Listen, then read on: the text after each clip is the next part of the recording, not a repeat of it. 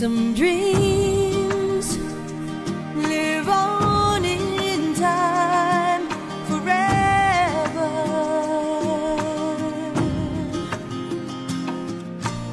Those 好，dreams 随口说美国。呃，那么从这期开始，我们会进入一个旅游板块。呃，那么我常常说，叫读万卷书啊，不如行万里路。那么这个话，我觉得特别适用在成年人，因为年少的时候，呃，为主的还是要读书啊。但是成年之后呢，其实你已经有了自己的观点，那么更多的是要通过行万里路来得出自己的一些观点，因为看书是别人的观点。啊，是别人行了万里路，这个万里路包括了这个经历哈，呃，所以这个旅行啊，啊，之前在我们美国群还在讨论这个就收入的分配，我说我们家其实从零八年开始，就每年都会一长一短两趟旅行，那么我的世界观呢也是这么走出来的，那么我会用连续的几期节目吧。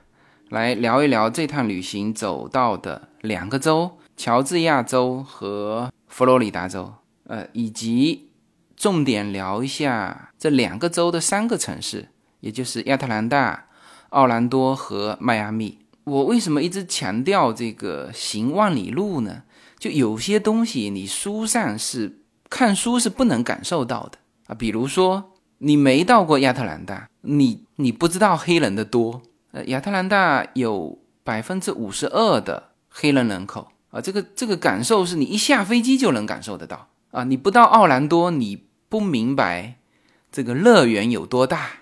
我们后来在迈阿密碰到一对年轻人啊，从奥兰多到迈阿密去旅行。我们是在迈阿密的就 Key West，就是最南端岛链的最南端。我们在在海明威故居遇到的。他们也特倒霉，这个钥匙丢了，车钥匙丢了。我们呢，把他他找不到了嘛，我们把他载回酒店。路上有聊，我说这个奥兰多，你觉得最最有特色的是什么？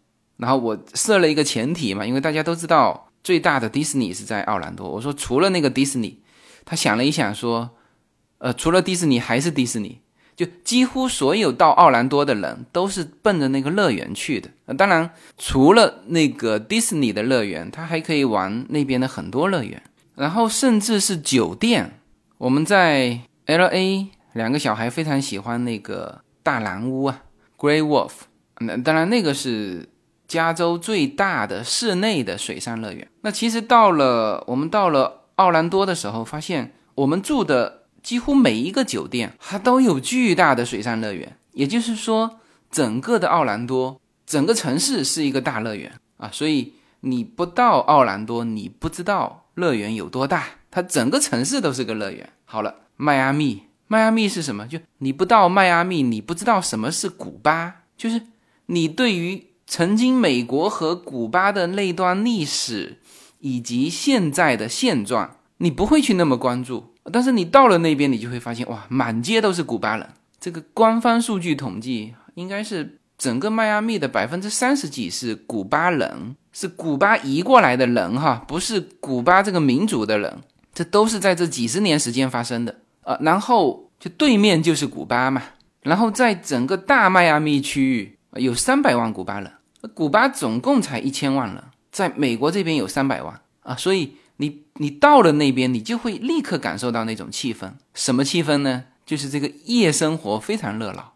就一到那边，叶子就说：“哎，他说他感觉迈阿密的年轻人都长得好漂亮，男的也很帅，女的呢一个个他感觉都像模特一样。就是南美过来的人大量的集中在迈阿密，而且迈阿密是一个很时尚的城市，就它的 downtown 就在海边。”啊，这个跟其他城市是不一样的，所以很多东西你必须去走，你到了那个地方，你立刻就会有那种感受，而那种感受和书上看到的是不一样的。你会在这个城市遇到很多事情，啊，见过很多人，啊，留下很多记忆。那么这个时候，慢慢的，某些东西对你实际上是触动更大的啊，比如说我这期说的是亚特兰大。就就亚特兰大可以有很多的资讯啊，比如说它是乔治亚州的首府啊，它的人口呢占到乔治亚州的一半，也就是说整个乔治亚州就一千万人，州就是一个省嘛。那么亚特兰大是它的首府，是一个城市。这个大亚特兰大地区，因为现在我们都是谈，比如说洛杉矶，也是说大洛杉矶地区，他不会去谈说哦，洛杉矶那个 downtown，洛杉矶的那个县怎么样，都是谈大洛杉矶地区。那么亚特兰大也是，你看哈，我们我在亚特兰大见到了我们随口说美国的几个听友，他们也都是从大亚特兰大地区的就不同的那个 city 城市啊，开车到。我们住的酒店旁边啊，所以大亚特兰大地区五百万人口，就这个也是一个资讯。但这个资讯对于我来说没有什么感触。那我一下飞机，感触更深的就是什么？黑人多啊，然后立刻可以去对应到那个数字，官方数字哈，百分之五十二的叫非裔、非洲裔美国人啊，其实就是黑人嘛。哦，然后才会去了解说当时。南北战争的时候，这个亚特兰大是前线啊，是南方的蓄奴州啊。整个亚特兰大当时南北战争的时候被毁了一遍啊，但是呢，它离它一个多小时车程啊，四五个小时车程的有一些城市没有被毁，那就它就保留下来了。所以我现在身边放了一本我们在亚特兰大买的一本画册，呃，就是有一些照片。呃，很早的哈，一八六四年的照片，上面有这个亚特兰大当时的这个城市的这个状况，建筑和现在几乎是一样的啊，已经是五六层楼的高楼了，但是就是地不一样，呃，当时还是真正的叫做马路，就马在跑的那个那个地板不是硬的地板，是软的这个沙土地啊，就这个不一样，建筑是一样的。当时亚特兰大是被毁过一遍，但是。那两个城市啊，这个我要放到下一期讲哈，就是这个梅肯和萨瓦纳这两个城市也非常出名，但是可能国内的比较陌生哈。我下一期会讲到这两个城市，呃，一说进去，其实大家又是很熟悉的。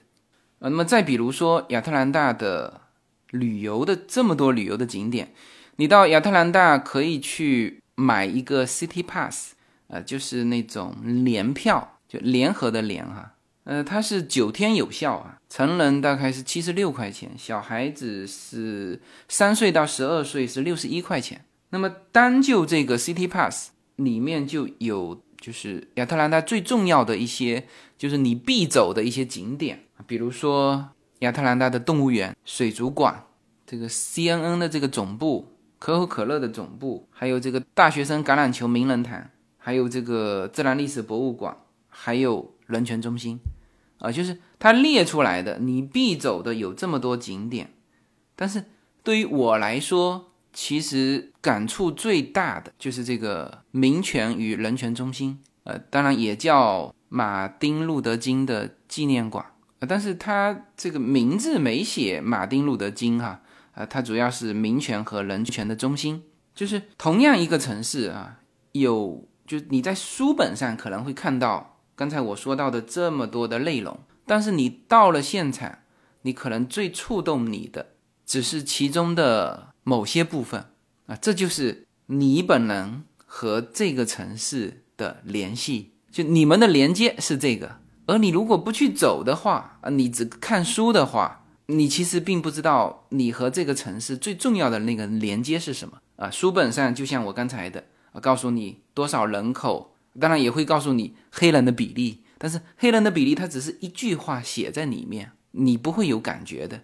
那就像这个民权与人权中心，它是会混在一堆的它的景点介绍里面一带而过。但是你如果不到那个现场，你不会有那个感触，好吧？那么在正式开始这个亚特兰大的这期节目之前，啊，其实我是在说一个行万里路的重要性。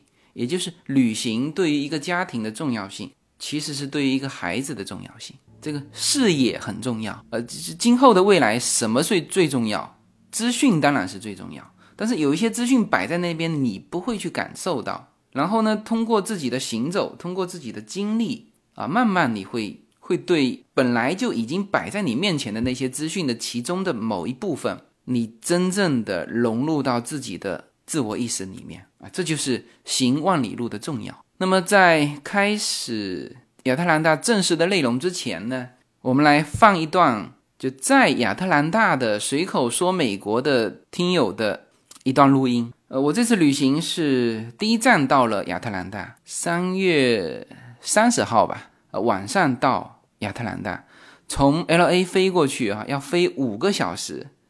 然后亚特兰大和洛杉矶有三个小时的时差，所以呢，我们是这个五点多到亚特兰大，飞机落地的时候，实际上在 L A 的时间是下午两点，所以我和叶子就想了一想，就定在那天晚上和随口说美国在亚特兰大的听友这个方便过来的哈，这个一起吃个饭。那么我们听一听他们是。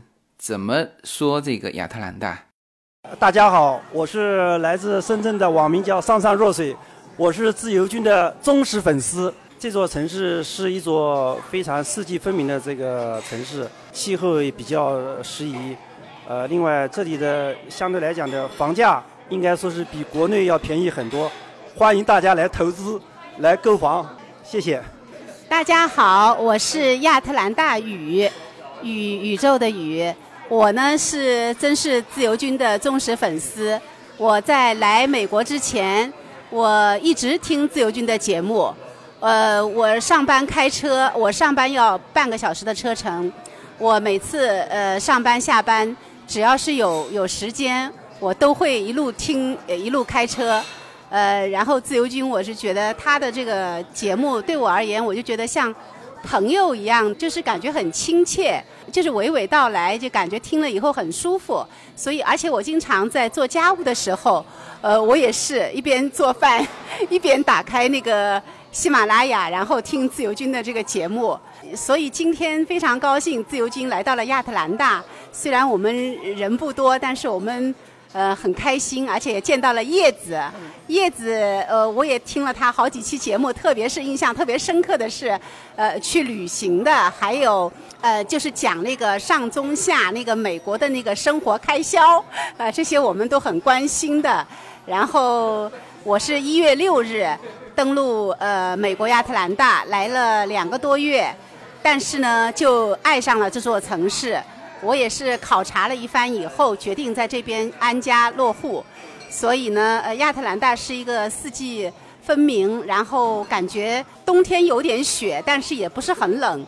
然后春天现在真是樱花开了，又是梨花，梨花开过了，又是各种花吧。反正我是自己很喜欢，植被有百分之八十的森林覆盖率，所以我个人。呃，还是蛮喜欢的，房价又低，呃，欢迎大家来亚特兰大旅游。嗯，大家好，我是那个自由军的粉丝，我们现在在亚特兰大，今天很荣幸见到自由军的一家来这里，呃，度春假。嗯，当然我们也见到了，呃，这是我第二次见到自由军，以及第一次见到叶子，还有他们家的小网红优娜。今天今天大家很开心，谈得很开心。整体来讲的话，亚特兰大。说它是一个城市边上森林，或者说是它在现在森林中的一个城市。嗯，在这边是一个丘陵地带，四季非常分明。呃，类没有像国内江浙一带夏天的暑热，但也没有像北方的严寒。我觉得。如果说唯一有点遗憾，可能就是它它的春季的花粉比较厉害。当然，如果说不考虑这点，我觉得这里也是很适宜居安家居住的一个地方。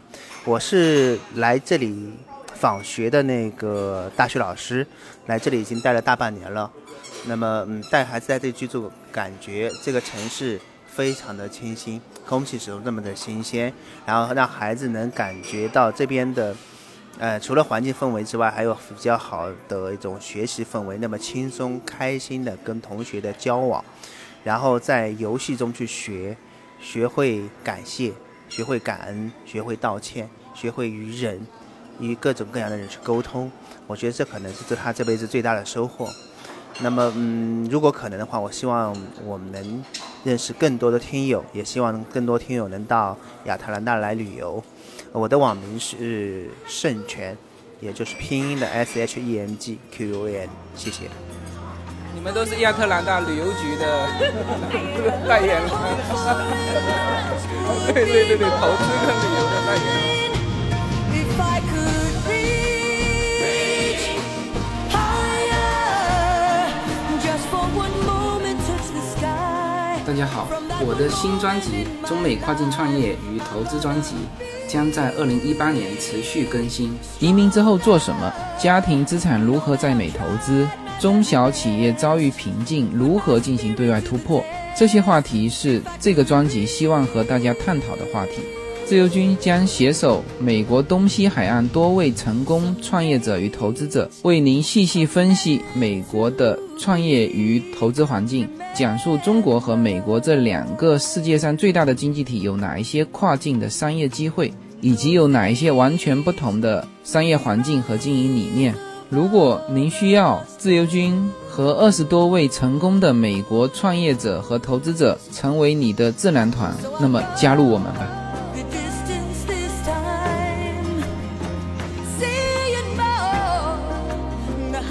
好，那么现在就正式开始呃这一期的内容。呃，提起亚特兰大，亚特兰大在中国人的就是印象当中应该不会很陌生，就不像我可能下一期要聊到的另外的两个城市梅肯和沙瓦纳这两个城市，就单提名字大家一定不认识，但是一说亚特兰大，大家还是知道的。那怎么知道的呢？那么应该更多的啊，就是一九九六年的夏季奥运会是在亚特兰大举行的。呃，这个我和大家一样哈，之前对亚特兰大的了解，呃，也是也是这个。那当然，我到了美国之后呢，有对亚特兰大有了另外一个了解是什么？是在洛杉矶的很多影视中心啊，就电影制片厂这种，陆陆续续的开始搬到了亚特兰大，因为当时这就是在两年前了哈。那时候是说亚特兰大对于电影这个行业有扶持的政策，呃，可能是有一些减免税呀、什么的。那加州现在是啥政策都没有哈、这个房价还依然这么贵，就管你什么行业，你在我加州啊，就一视同仁，通通交税，而且税还很贵啊啊，这就是加州，没办法，你你喜欢它的气候，你就得去忍受它的完全没有什么什么鼓励政策啊，所以呢，亚特兰大当时对于影视业有鼓励政策，所以我身边的有一些影视的公司是呃搬到了亚特兰大，然后这些朋友啊，就做这个呃公司的朋友啊，那家庭也搬过去了，这个是我对亚特兰大的第二个就原来有的印象。嗯、那当然这个也不比大家多多少哈、呃，那么这次我们是在亚特兰大待了三天多，呃，在 Georgia 是待了四天，但在亚特兰大就待了三天，就几乎把他的那个 City Pass 的重要景点全部扫了一遍，呃，就都去了。那么这次去亚特兰大，呃，其实最后的这个印象和一下飞机的那个印象是没有太多的变化的，是紧紧扣在一起的。就一下飞机什么印象呢？就是两个印象。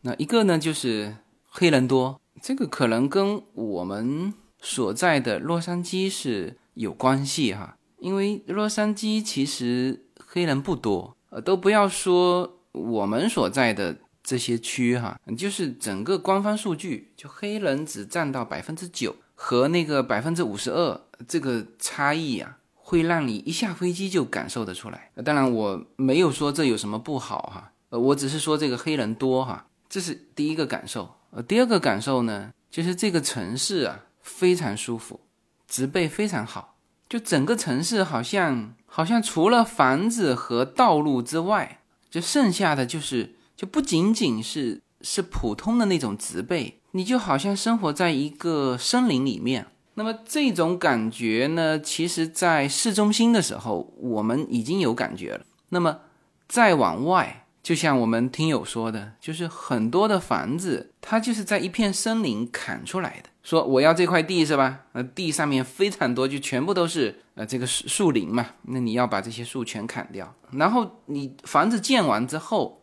无论你从哪一面窗户望出去，外面全是森林，这没有错吧？这个是很自然的，因为它本来就是森林。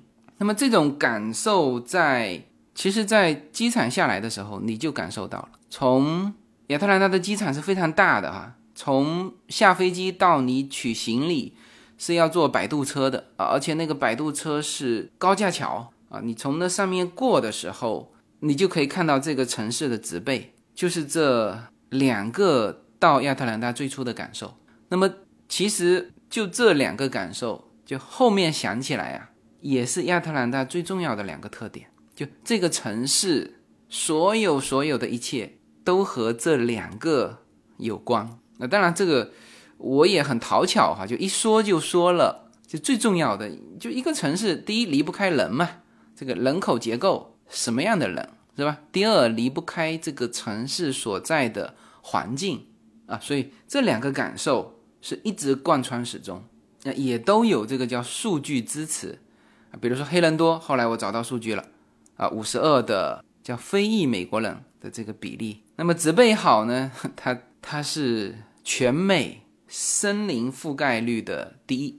呃，我们说的这种大都市的城市啊，不去说那种小 city，它的森林覆盖率是全美第一。然后呢，之前我不是身边的很多就影视方面的公司的呃朋友移到亚特兰大吗？啊，是的，这又有官方的数据啊。亚特兰大现在是全美第三大的影视中心，那么这其实又和它的环境有关啊。刚才提到了它的植被是全美第一嘛，它其实除了这个森林的植被之外，呃，它在这个气候条件上也是很适合这个做影视基地的哈。你你我我之前说洛杉矶为什么可以成为？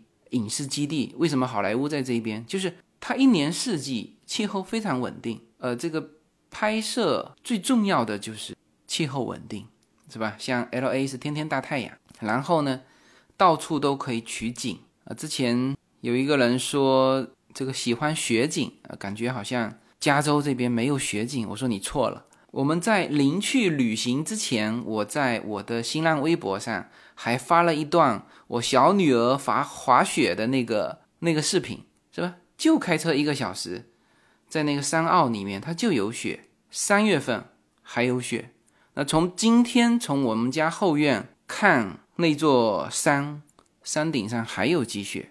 那么亚特兰大也一样，就是它既可以拍雪景，也可以拍海景，因为它开车。几个小时就就到这个沙瓦纳了，就港口城市，就有海景可以拍呀，是吧？森林这不用说了，那还它还有都市时尚。其实，在亚特兰大的当趟，呃，那个建筑是非常漂亮的。然后呢，离亚特兰大大概我看了一下地图哈，应该不超过两个小时，有四个国家公园。然后我们到的时候三月底嘛，我们三月三十号到的。那个气候和 L A 的一模一样，就当时我就我心里还还震撼了一下，什什么呢？就是因为我知道亚特兰大的房价比较便宜嘛，亚特兰大的房价大概是 L A 的哈，也就是三分之一到二分之一之间，就是你如果花一百万在 L A 买房子，那么你在五十万在亚特兰大可以买到，只会比这个房子只会比你在洛杉矶更好的这个房子，就我当时心里就震撼了一下，因为我知道加州，呃，当然加州房价这么高呢，有它很多的因素。其实我觉得最重要的是市场了，人口在这边，市场机会、学习的机会都在这边。但是作为房子的一个最基本的这个城市来说，哈，宜居城市来说。其实加州啊是气候，就是这个气候。我现在走遍全美啊，那加州的气候是最好。这个我我说到亚特兰大，说到佛州的时候，还会和这个洛杉矶的气候去进行对比哈。那么当时我一下子感觉到那个亚特兰大的那个气候，我心里震撼了一下。呃，我当时有一个错觉，其实也不是错觉了，就是我当时认为哇，如果说亚特兰大的自然气候条件和加州是一样的，但是亚特兰大的植被是明显比洛杉矶好。然后黑人这个问题，我当时没有没有太多的去去想的时候，我当时心里就咯噔一下，什么呢？就是说会不会亚特兰大是比洛杉矶更宜居，是吧？因为我们是在春天去的。那么之前啊，就我们不选择东海岸，那其实亚特兰大是东海岸的，就东海岸这些城市的最南端。这个话我说了一半哈，佛州是佛州，明白吗？就是很多在你知道美国的五月花号船最早登陆是在波士顿，是吧？然后是纽约、Washington D.C.、费城。那么很多人受不了纽约这一带的这个冬天的雪，下雪很冷。佛州的我的一个听友，他带着宝宝去了纽约，这个宝宝被冻病了。赶紧回来，他就受不了那种冷。然后早先的这些美国人就一路往南走，走到亚特兰大的时候就停住了。他没必要再往南走了，因为亚特兰大的气候已经够好了。那佛州是佛州哈，佛州偏热，就是这个在我说佛州的时候另外说。那么我当时的感觉是，如果是在春季，亚特兰大应该要比洛杉矶来的冷啊。那这种一对比，那就。它的气候条件就不如南加州了吧？至少南加州吧，是吧？但是呢，我们三月份过去就是完全一模一样。那么当然，呃，实际情况是亚特兰大还是有四季的哈。呃，这个对于喜欢有四季分明的人来说，那亚特兰大确实是非常好。就是它有冬天，它最冷的像去年，就这我听当地的听友说的哈。就去年最冷的时候也有零下十度，就会下雪的。呃，当然亚特兰大不经常下雪。我后来看了关于亚特兰大的介绍，并没有每年都下雪，但是去年它下雪了。那么去年的冬天，那当然是，就整个美国东海岸是叫叫雪灾呀，是叫寒流啊，是吧？所以在这个气候条件上，亚特兰大呢，就是它只有。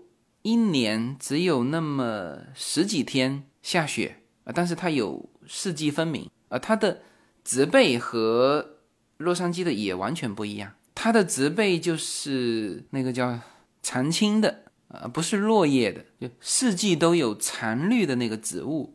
呃，那个天空是要比洛杉矶好得多，非常的蓝。呃，你知道洛杉矶的这个天空啊，实际上就全美啊。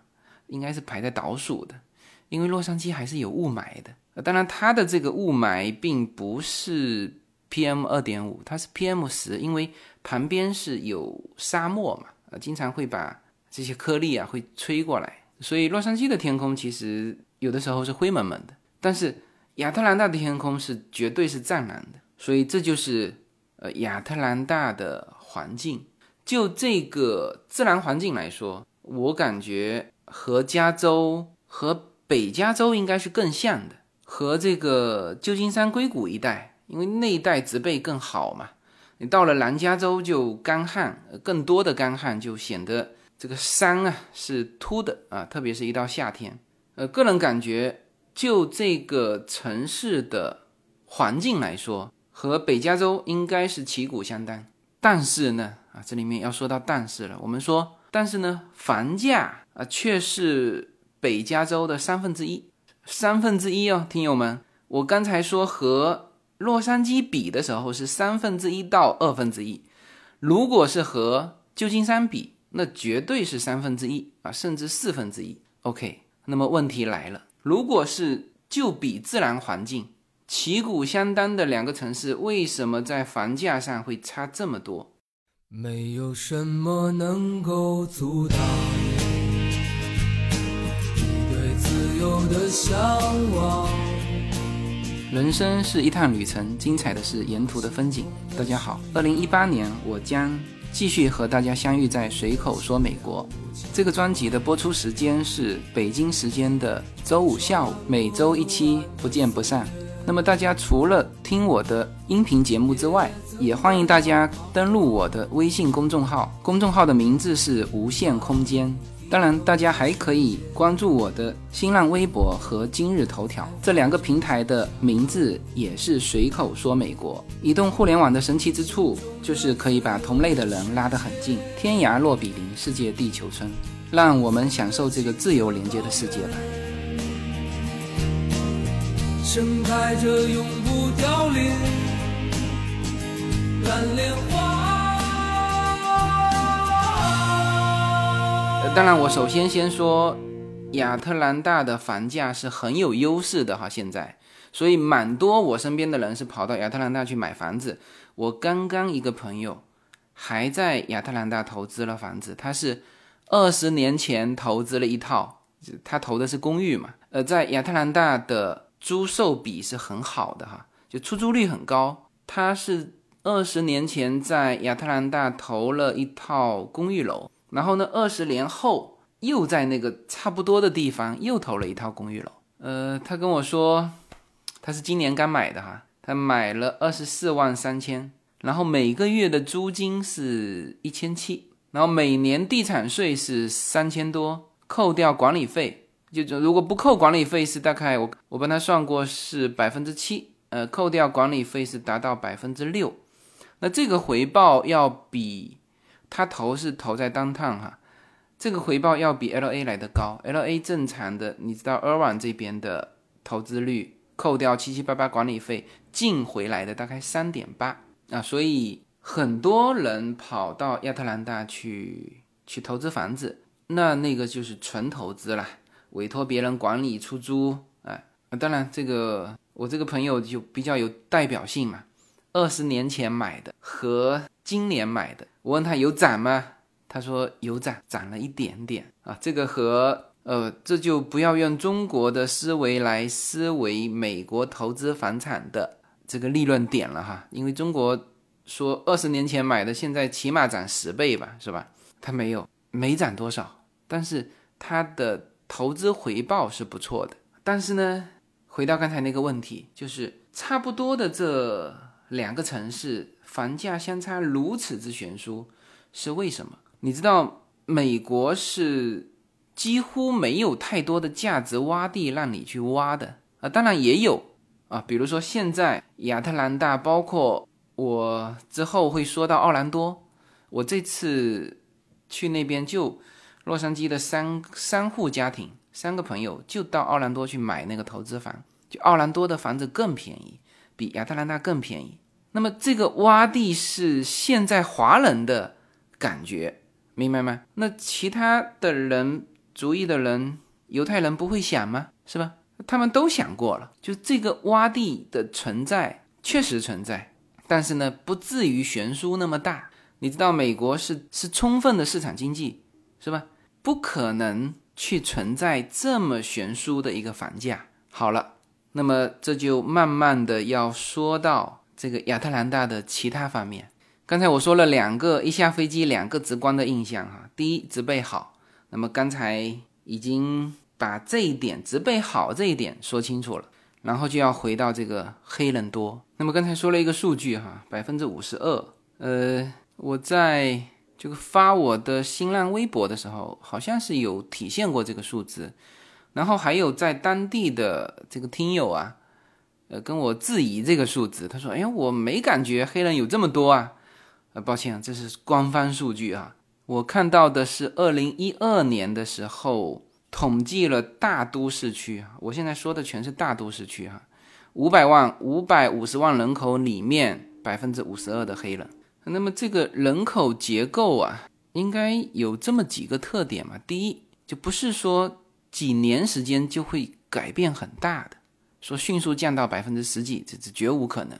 你感觉好像华人进去了非常多，华人在亚特兰大是非常之少，就人口比例来说是极其之少的，以至于在亚特兰大这个当趟附近，它有分两个这个城市中心嘛，一个叫做老城嘛，一个叫新的当趟，就这两个地方中餐都很少，你就知道这个比例了哈。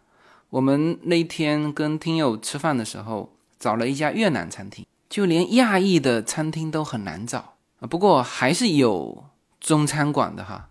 我们后来在另外一个亚特兰大蛮出名的一个地方，叫做叫 Ponce City Market。这个地方是一九二六年的一个历史建筑，呃，坐着它非常大的那个升降梯，可以到它顶楼。顶楼是一个非常时尚的，呃，上面有酒吧，有就非常非常大的。它把整个天台几栋楼的天台连在一起，还可以骑自行车什么的。那么到了黄昏的时候，你可以在那个天台看到整个的亚特兰大，整个市区就是看到它的天际线，那么也可以看到它的夕阳西下。呃，那么在那个地方楼下，我们找到了一家川菜馆，然后点了满满一桌的川菜。当时是四户家庭啊，呃，有人一直问我，我晒出那张照片之后，有人一直问我说这顿饭吃了多少钱？吃了两百七十二美金。就四户家庭分摊，一大桌大人，呃，一大桌孩子，孩子都去了八个孩子。所以呢，在亚特兰大，从这个餐厅你其实可以看得到亚裔啊，更别提这个华裔了。在这个城市的比例是极其之少，那么黑人多。呃，这个城市诞生了一个非常伟大的美国历史上哈。非常伟大的一个黑人，而不是奥巴马哈，马丁路德金。呃，为什么说是非常伟大的呢？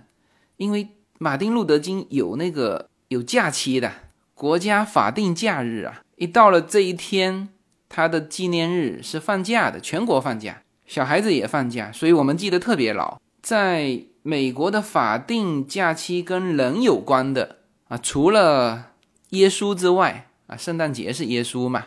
剩下的就是什么华盛顿，还有就是马丁路德金，是吧？就是大家可能知道这个人，因为我们在以前的英文课本里面都读过他的 "I have a dream"，是吧？我有一个梦想，这这是非常伟大的一个演讲。但是可能大家不知道的是，这个人在美国伟大到什么程度啊？他伟大到国家法定假日和。华盛顿国父啊，并驾齐驱。呃，就就这个位置，我我们是陌生的，就是我们可能不太理解他的地位为什么会和这个华盛顿并驾齐驱。呃，那么不管怎么样哈，他一定是比奥巴马地位高的，至少至少奥巴马没有法定假日吧？啊，马丁路德金呢，就出生在亚特兰大。他的出生和成长都在亚特兰大。那么这位伟人啊，可以说是伟人啊，因为他被美国的就非常权威的一个期刊叫做《大西洋月刊》，是评为影响美国一百位人物里面的第八位。那么这个人呢，尤娜是很熟悉的，因为有假日嘛，是吧？呃，包括现在学校里面都会给他们讲这些人的事迹。然后站在亚特兰大的街头，就 Yuna 这个小学二年级，居然是他从他嘴里脱口而出说了这么一句话。他说：“哇，难怪马丁路德金能够成功，这里这么多黑人。”这是 Yuna 的原话哈。是的，呃，那么关于马丁路德金以及他的这个纪念馆，也是我刚才说的这个我感触最多的。这个民权与人权中心，我会放在节目的最后说。那么刚才说到马丁路德金，实际上是也是来说这个城市啊，这个大都市黑人多。那么黑人多，呃，当然这个我我再强调一遍哈，包括叶子也都在说，他说啊，他觉得亚特兰大的黑人都很时尚、很文明，然后用叶子的话说很高大上，因为我们在亚特兰大。吃了几顿西餐啊，那么在餐厅啊，我们看到绝大部分的顾客是黑人，然后呢，可能也是我们看到的，就是穿的礼服过来吃西餐的最多的黑人，所以他觉得，呃，他说亚特兰大的黑人要比洛杉矶的黑人来的高雅啊，这个这都是是片面的哈，这个是主观，所有的群体都有高雅的。也都有这个低端人士，所以呢，亚特兰大是陆续几年啊被评为全美治安最差的十个城市之一。呃，我看到的数据，二零一二年的时候是排第八位，全美啊排第八位。那么叶子昨天告诉我，他说去年不是一七年就是一八年，亚特兰大排第六位。呃，因为我们两个最近在看一篇美国的纪录片，是美国的电视台拍的纪录片，拍的是一个题目叫做 Flint Town，就是弗林特小镇。呃，拍的是一个五大湖区的一个一个小城市小镇啊，曾经是 GM，就是这个通用汽车的发源地。就是他通过这个纪录片呢，来反映很多东西啊，包括为什么川普呼吁要把制造业回到美国，这个就是就是生存啊，就已经到了生存线了啊。那么关于那个纪录片我完整全部看完之后，我觉得非常有必要要给大家说一期。那么那个小镇那个 city 就曾经排到全美治安最差的城市的第二位。然后叶子在查这个的时候，查到亚特兰大的数据第六位。那么这个东西的评选，呃，不是一种感受哈，说哦，这看到这么多黑人就觉得。这个城市治安差，绝对不是，人家都是有具体数据的，就是比如说谋杀案的数字，比如说每一千个人里面暴力犯罪的比例，比如说失业率，比如说家庭的平均收入，就是是这些构成的。所以啊，这个如果说大家要在美国买房子，远隔太平洋，是吧？在美国买房子，绝对不可以单单看只看照片。你一定要到这个城市来生活一段。照片就像我刚才说到的，如果单看照片，亚特兰大应该和旧金山的湾区卖出一样的价钱，但是它就是只有它的四分之一甚至五分之一的价格。为什么？你照片上看不到治安情况，照片上也闻不到味道。为什么突然间加了这个闻不到味道呢？就是我们洛杉矶的东部。很多房子很漂亮，很多国内的人呢就就直接买了，然后呢买完之后到了现场才发现，全是那个牛粪的味道。就这个味道，以前啊十几二十年前在沃纳特，就是在我的这个城市也有，呃，甚至罗兰港都有这个味道，但是现在没有了，因为呃畜牧业慢慢就退了嘛。啊，当然了，就是关于治安的这个问题。我们是感受不到的。那我们也问了这个在亚特兰大居住的这个当地的听友，我说就问他们，你们会不会觉得安全上的问题？那他们都不觉得，因为他们不住在那个犯罪率高的地方，他们住在就大亚特兰大区里面的另外一些小 city 啊。他们说他们所在的 city 基本上黑人很少。呃，以白人呃居多，那么这样子呢，他们所在的这个 city 就就很安全。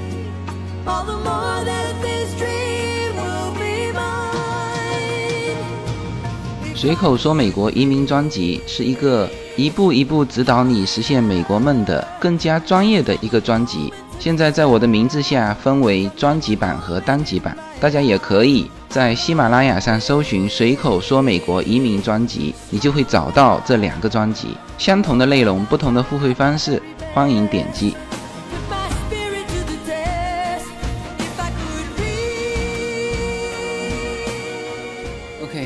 这个就从这两个我的这两个感受扯出来啊，扯了呃一堆的话题啊，但希望说通过这两个感受。